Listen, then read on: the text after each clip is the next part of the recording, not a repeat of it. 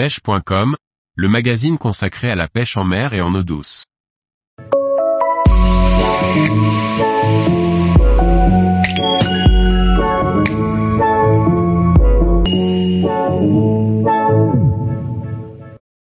Perche en petite rivière au montage naturel en début d'hiver. Par Julien Lecouple.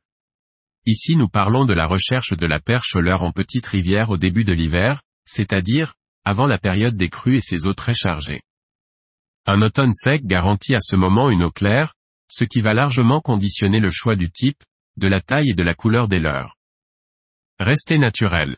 En préambule, et comme je l'ai déjà précisé dans de précédents articles, il faut bien avoir à l'esprit que plus un leurre est petit, plus sa présentation sera naturelle. C'est précisément cette recherche de naturel qui nous intéressera ici. Mon choix va se porter quasi exclusivement sur de petits leurres souples de 3, et la majorité du temps de type shad, c'est-à-dire présentant un appendice caudal, paddle, perpendiculaire au corps, que je vais monter sur des têtes plombées très légères. Cette association shad plus tête plombée finesse est essentielle car elle va me permettre, dans des masses d'eau relativement faibles, et de surcroît dans des eaux froides, de freiner un maximum la descente du leurre dans la colonne d'eau afin d'avoir une présentation la plus verticale et la plus lente possible. Le principe étant que le leurre soit le plus pêchant possible tout au long de sa descente vers le fond et cela afin d'être en accord avec le niveau d'activité des poissons en cette période de début d'hiver.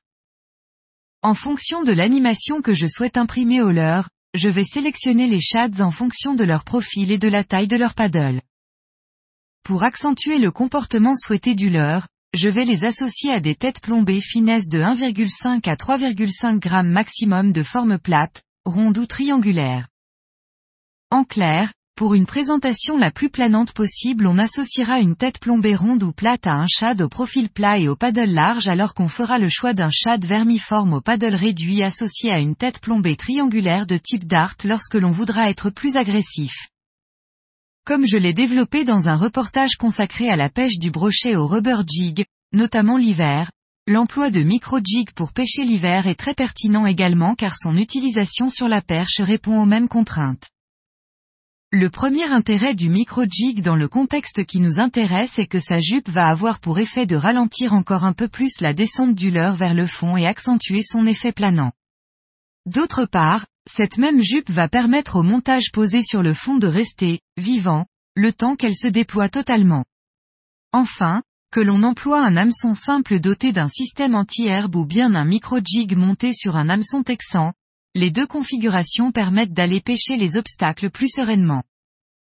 Pour la perche, qui plus est dans les eaux claires, mon choix se porte en priorité sur des coloris naturels, il s'agit de mon premier filtre. Ensuite, les feuilles en décomposition sur le fond de la rivière lui donnent des reflets bruns presque noirs, si bien que je vais dans un second temps choisir des leurres dont la teinte se rapproche le plus de ce substrat. Enfin, et en fonction des retours que je vais avoir et de l'humeur des poissons je pourrais m'orienter vers des coloris qui contrastent davantage, souvent du blanc. Pour cette pêche, je préconise largement deux choses. 1. Écraser l'ardillon des hameçons ce qui a le double intérêt de décrocher plus rapidement et plus facilement les poissons mais également de sortir plus facilement des obstacles en cas d'accro. Un petit coup, d'arbalète, et on s'en sort la plupart du temps. 2. S'équiper de lunettes polarisantes afin de visualiser correctement les obstacles dans lesquels il faut aller chercher les poissons mais également de visualiser les poissons. Il est très courant que des poissons suivent lentement le leur au cours de sa récupération. Pouvoir les observer permet d'adapter notre animation à leur comportement comme on le ferait pour la pêche à vue du black bass en été par exemple. Tous les jours, retrouvez l'actualité sur le site pêche.com.